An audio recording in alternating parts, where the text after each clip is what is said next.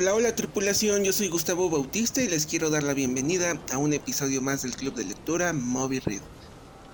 En esta sesión vamos a platicar del cuento El diablo y su abuela de los hermanos Grimm. Hubo una gran guerra para la cual el rey había reclutado muchas tropas, pero como les pagaba muy poco no podían vivir de ella. Y tres hombres se concentraron para desertar. Así inicia el cuento El diablo y su abuela, rescatado por los hermanos Grimm. Bienvenidas, bienvenidos, bienvenides. Como ya es costumbre, una bella costumbre, eh, Gustavo Bravo nos acompaña. ¿Cómo estás, Gus? Bien, bien, ¿qué tal? Me agrete otra semana dándole a las lecturas. Sí. ¿Ya conocías uh, o qué sabías de los hermanos Grimm?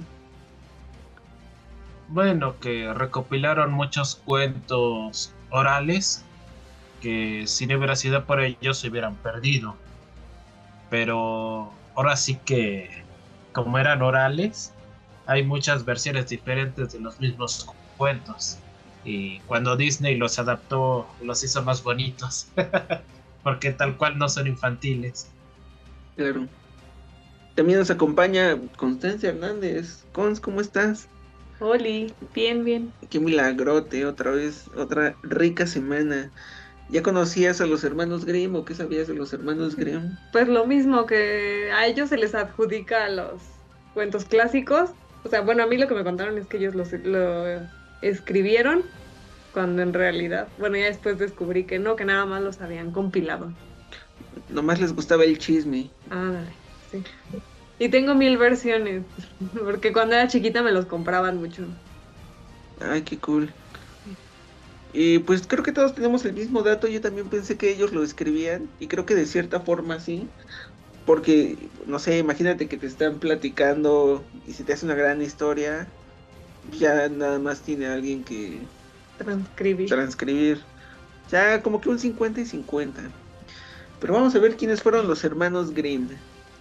Jacob Grimm nació el 4 de enero de 1785 y Wilhelm Grimm nació el 24 de febrero de 1786. Se llevaban como un año.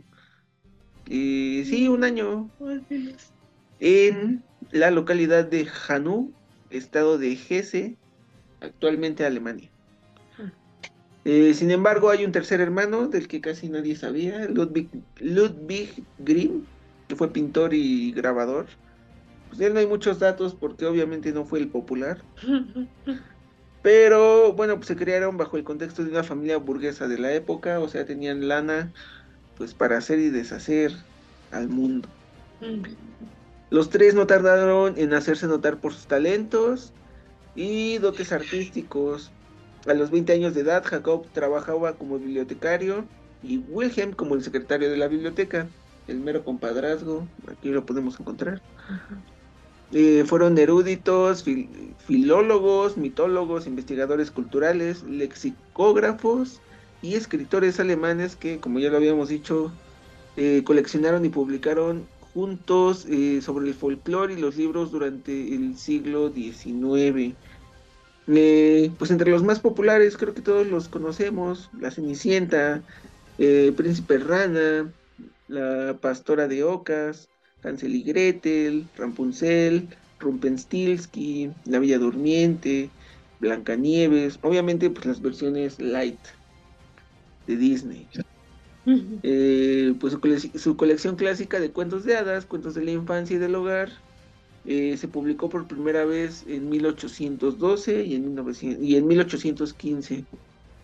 La muerte del padre de, en 1796 pues empobreció a toda la familia y pues obviamente le, lo, le afectó a los hermanos entre comillas afectó porque pues estudiaron la universidad, ¿no? Yo creo que si no tuvieras la lana no estudiabas.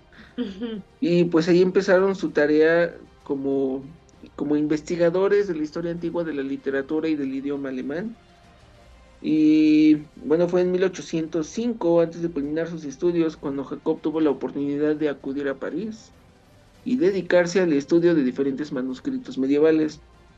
Gracias a ello pudo participar junto con su hermano Eh, pues en el primer encargo de búsqueda y recopilación de poesías populares, pedido por Bretano en 1806. Bretano creo que fue un rey.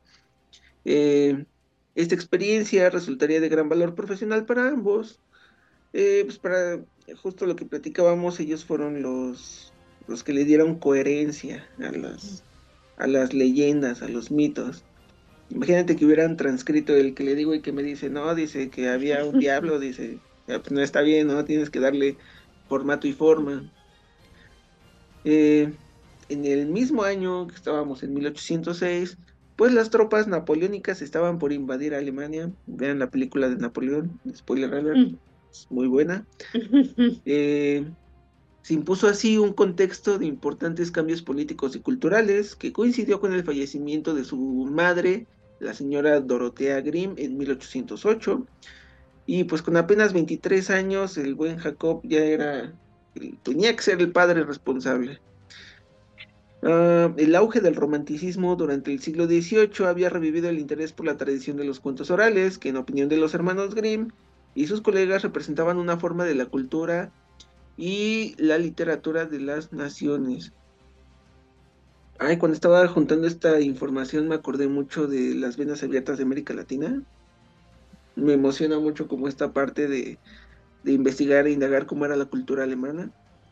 Y bueno, pues los hermanos establecieron la metodología para colectar y registrar eh, por escrito las historias populares y se convirtió en la base de los estudios del folclore. Más o menos como, no sé, se me ocurre Roger Bartra, que es, que es un autor que, que me gusta mucho leer, La jaula de la melancolía, donde pues el folclore mexicano es el mariachi o la china poblana, y de ahí van debrayando estudios sobre el ser social mexicano. En este caso supongo que era de los alemanes.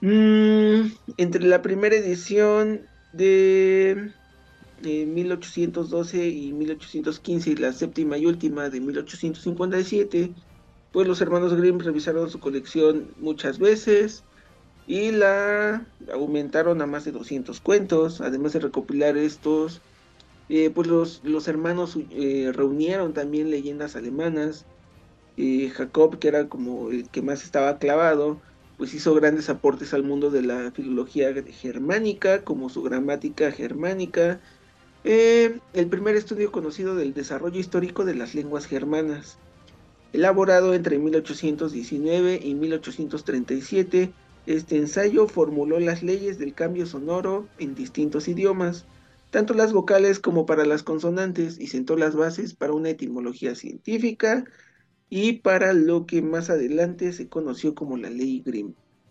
Es más o menos como esta evolución del idioma, por lo menos que vivimos nosotros, no sé si los latinos en general, pero por lo menos los mexicanos, eh, como este español antiguo del mío sí, de, mm de, ¿cómo se llama esta otra que también odio? El Quijote de la Mancha. Ah.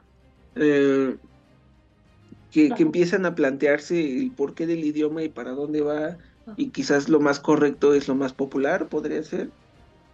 Esa es como la ley Grimm. Wilhelm, por su parte, se dedicó al estudio de la tradición literaria europea durante los años de Göttingen. Publicó libros sobre los, sobre los cantares de gesta daneses y las leyendas heroicas alemanas, y en 1835 destacó su mitología germánica, un profundo e influyente estudio del tema. Es decir, supongo que todos los nórdicos, toda la... O sea, como que rescató la parte, pues sí, cultural de los alemanes. Eh, también Wilhelm se casó con Henrietta Dorotea, obviamente más joven que, él, porque otros tiempos. Tuvieron cuatro hijos y creo que dos de ellos nacieron y fallecieron y pues no se sabe más. Jacob en cambio fue un hombre soltero, dedicado a viajar, trabajar en campo eh, y a recorrer básicamente eh, Europa. Finalmente en 1840 el rey de Prusia, Federico Guillermo IV, eh, pues los invitó a, unirse a la Academia Real de las Ciencias de Berlín. Eh, como les decía, allí pudieron dedicarse de lleno a su ambicioso proyecto de un diccionario en el que Incluían todas las palabras del idioma alemán desde los tiempos de Martín Lutero. Ay, no, que van a acabar. Y no acabaron, Gus. No. Incluso con las variantes históricas y las explicaciones etimológicas. Eh, sí, la neta es que la muerte les ganó. No, pero yo creo que no les hubiera alcanzado, aunque hubieran vivido más. Dios, está cañón. Sí, no, ni, ni tres vidas. No. Después, bueno, durante los durante 20 años los hermanos Grimm vivieron en el reino alemán de Prusia. Ahí desarrollaron otros importantes proyectos como Historia de la lengua alemana, publicado por Jacob en 1848, y muchas otras publicaciones académicas singulares reunidas bajo el título de Escritos Menores. Por fin, eh, Jacob Grimm muere el 20 de septiembre de 1863 a los 78 años por un accidente cerebrovascular, es decir, un infarto cerebral. Y su hermano Wilhelm muere el 16 de diciembre de 1857 a los 73 por causa de una infección estomacal. No sabemos qué habrá comido. Digo, igual la ciencia no estaba tan avanzada en el 1800. Y bueno, pues muchos de sus cuentos populares siguen, siguen siendo populares. Han, han, traspasado barreras del tiempo, han sido traducidos en muchos idiomas. Y este dato se me hizo muy interesante. Eh, durante las décadas de 1830 y mil, digo, 1930 y 1940, sus cuentos fueron usados como propaganda por la Alemania nazi.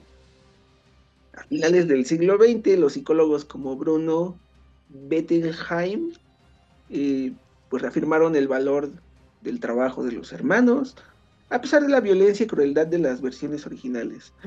Eh, básicamente es un, ¿cómo se llama? Cuando le pertenece al mundo. Dominio este, público. Ándale, como dominio público. Y yo no sabía este dato hasta después de la investigación, que en el 2005 se presentó una película protagonizada por Matt Damon y el eterno Heath Ledger. O sea, no es una, la película se llama Los Hermanos Grimm, pero no es una película biográfica. Bueno, también, esta vez se hizo una con Jeremy Renner. no sabía, pero eh, a lo que voy es que o sea, creo que sus cuentos van a perdurar todavía un rato más. Y pues no sé, estaría genial ver qué, otras puestas en escena hay, ¿no? Ya vimos mucho, mucho Cenicienta, mucho Blancanieves. Y es que Disney le gusta hacer versiones live action de ellos. Ándale. Eh, pues antes de, irnos de lleno con las opiniones, eh, también nos acompaña Nikki, de la eterna y moderna Tenochtitlan. Eh, bienvenida, Neki, a, tu primera sesión. Eh, platícanos un poquito, bueno, además de cómo estás, si ya conocías a los hermanos Grimm o qué sabías de ellos. Este, sí, de hecho, eh, yo leí creo que su versión de Cenicienta y si mal no recuerdo, sí termina como muy drástico. O sea, sí tiene un final como muy, este, macabro, ¿no? Creo que un cuervo le arranca los ojos a las hermanastras o algo así. Sí, leí esa versión, digo, no sé si sea la oficial, pero leí una versión así, decía que era de los hermanos Grimm. Entonces en este cuento como que sí me asombró un poco su final porque pues no termina tan así, ¿no? Y creo que se les conocía porque sus versiones de los cuentos como que sí tenían finales muy macabros, hasta donde sé y, donde lo llegué a ver en mis clases. Sí, como que sí estaban, digo, creo, insisto, creo que era otra, otra época, donde, ay, pues se lo comió el cuervo el niño, pues es normal, la muerte te lleva y se acabó, ¿no? yo creo que era más común eso, ¿no? Que te comieran cuervos. Por ejemplo, así es mi abuelita de, ay, pues cuando te mueres, te mueres y ya, lo que sigue, ¿no? La vida va. Y, yo siento que, va muy, muy, aparte creo que, que los alemanes son de ese tipo como de conductas, ¿no? Como de sobrellevar la muerte, o sea, creo que los vimos como que son muy secos, como muy rudos, muy, muy fríos. Todo que tiene que ver. De hecho, también es que yo estudio literatura y en una clase justo vi eso y nos enseñaron que, es que no me acuerdo si era Dickens o quién, pero era un autor que como que hacía cuentos antes de los Grimm, pero como para que la alta sociedad, ¿no? Y pues sí hacía como que estas historias ideales, pero sí vendía mucho como la riqueza y todo esto, ¿no? Y luego llegaron los Grimm y se supone que ellos intentaban como ser pues para la clase media y la baja, ¿no? Entonces hasta donde nos dijeron en la clase, pues era como que la contraposición del primero que llegó a hacer cuentos de ese estilo. Conocido, ¿no? Porque pues antes era como de, boca en boca y todo esto. Claro. Una gran clase de marketing, ¿no? Vamos a ver, yo le vendo a los ricos y tú a la clase media y baja y vámonos de lleno. Que al final son, nos dejaron buenas cosas, ¿no? Digo, creo que yo disfruto también leer a Dickens. Eh, apenas que, que, conseguí mi antología de los hermanos Grimm, igual estoy como, no manches, ¿por qué nadie me dijo que la historia de Pulgarcito? ¿Qué onda con Pulgarcito? Aparte hay más ah, de las que ya conocemos. Como que nada nos cuentan siempre las mismas de los hermanos Grimm. Y por ejemplo esta de El Diablo, no la, yo no, ni sabía de ella, no sabía que existía. Ay, me estoy muriendo de tos. Eh, pero ahora sí, vámonos de opinión, vámonos con las opiniones, vámonos de lleno. ¿Qué les pareció este cuento del diablo y la abuela?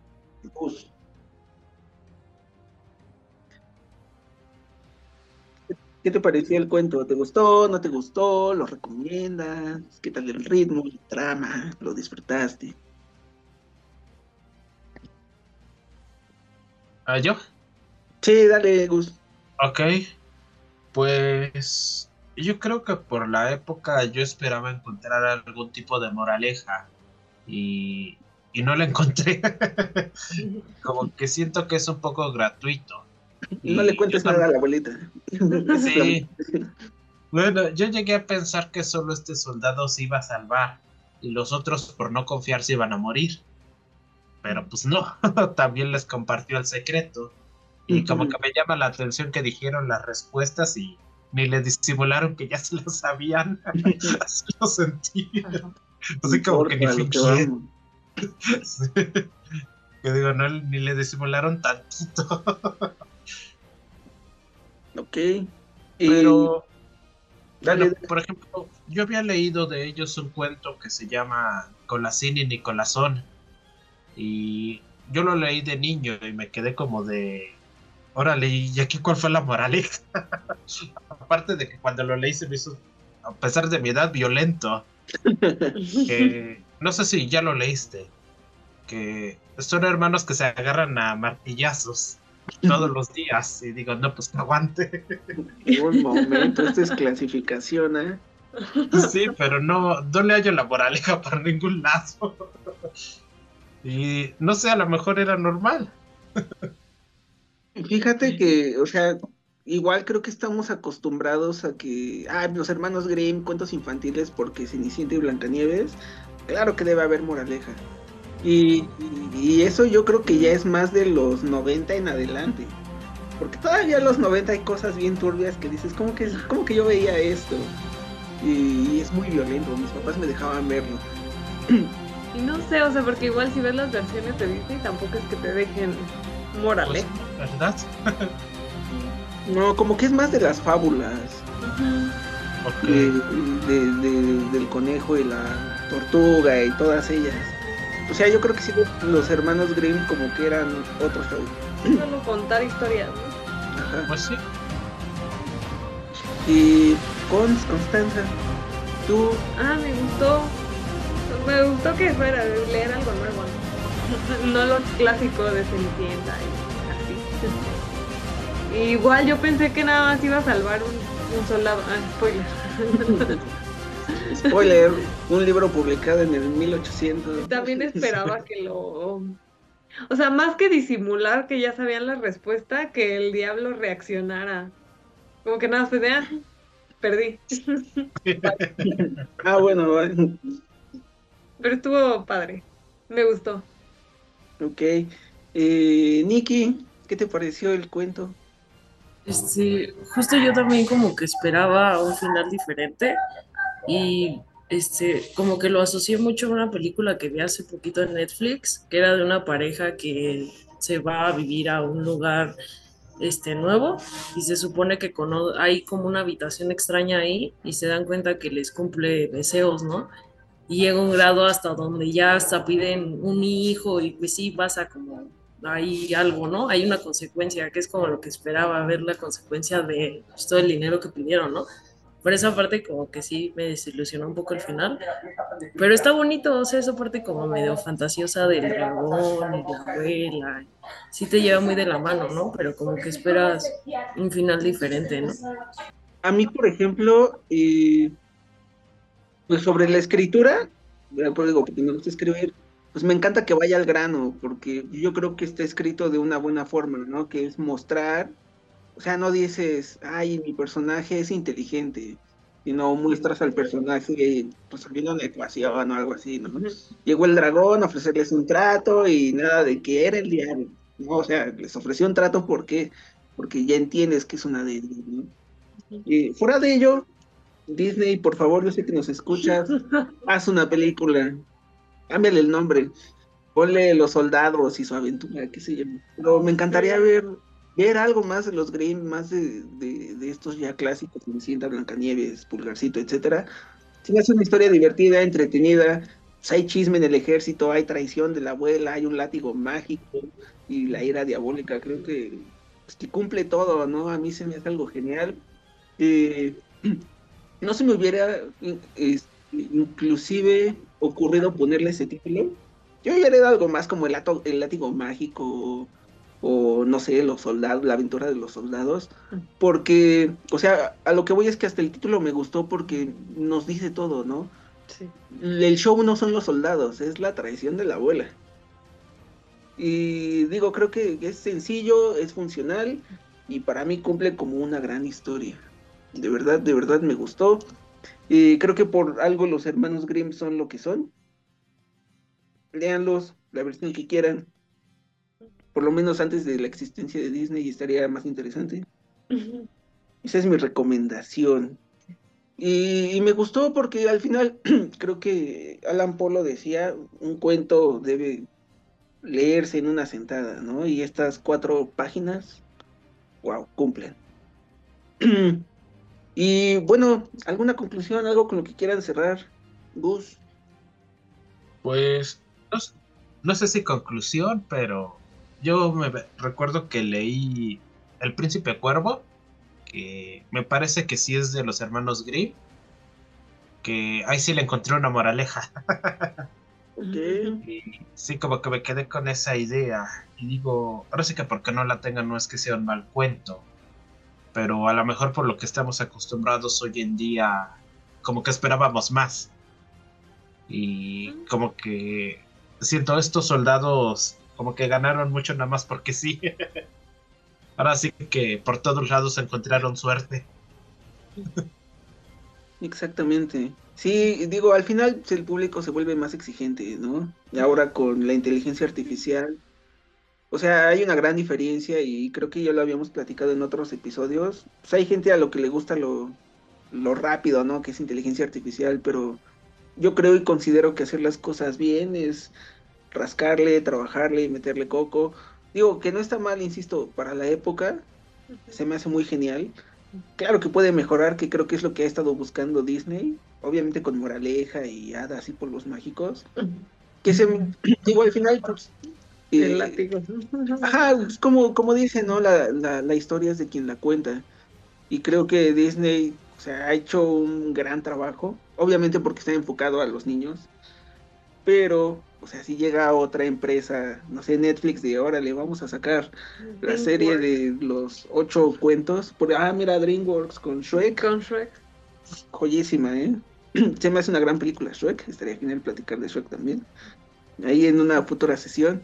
Pero a lo que iba es, por ejemplo, lo que hicieron con Winnie Pooh, que sacaron una película de terror que al final, o sea, quien, la, quien cuenta la historia es el dueño, por lo menos en ese momento. Y los hermanos Grimm al compilar, creo que lo hicieron bastante cool, ¿no? Eh, ¿Cuál es tu...? tu cierre, tu conclusión. Híjole, no sé. Está muy padre, léanlo. Lo recomiendo, Sí, lo recomiendo. ok. Eh, Nikki, ¿cuál es, cuál es Justo yo estaba pensando que, o sea, si ya nos vamos como más allá, como a un análisis ya un poquito más profundo y así como un poco profesional, yo le agarraría como la parte de los valores, porque pues ahí, o sea, mienten, ¿no? Entonces está el tema de pues, un cuento donde los personajes mienten, ¿no? Y la otra es como, esa yo creo que sí se podría mucho más, ¿no? Que es el capitalismo. Porque, o sea, estaba leyendo el final y dice, tuvieron todo el dinero que quisieron y vivieron felices para siempre, ¿no? Entonces, si lo tomamos como de nuestros tiempos, es como de, pues, o sea, el dinero realmente te hace feliz. O sea, sí lo puedes llevar como hacia el capitalismo, siento, ¿no? O sea, se puede enfocar desde la actualidad con el tema del dinero. Y siento que desde ahí como que sí podría acercarse un poquito a nuestro tiempo, ¿no?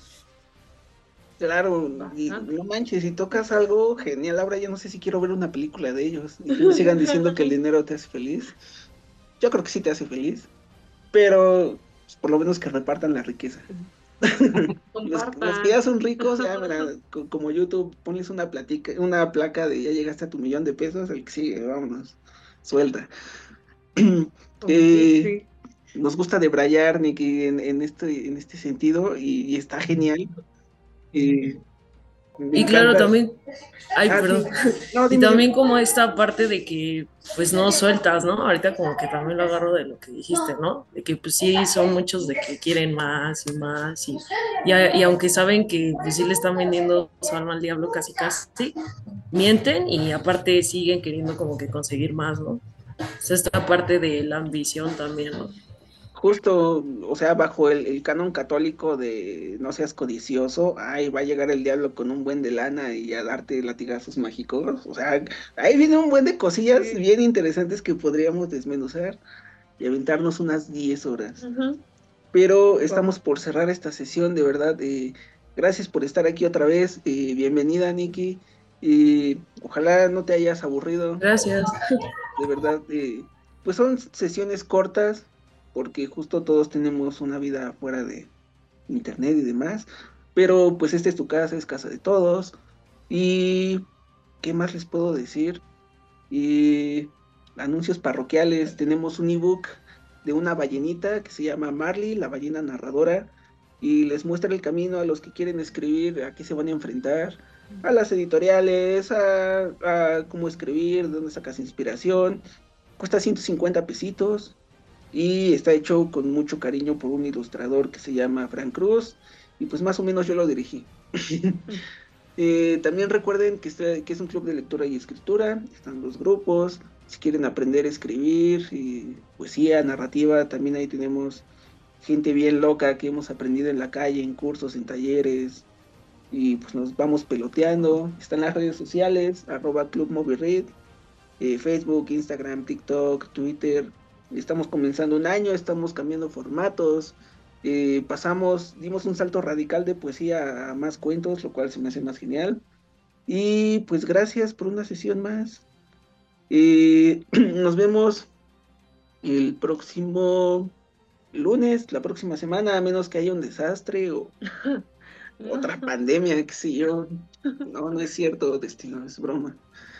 Eh, y pues nada, que tengan un bonito lunes, miércoles para la gente que nos escucha cuando esto sale en, Spotify y otros otros espacios eh, de, audio. Sí, eso quería decir. Gracias.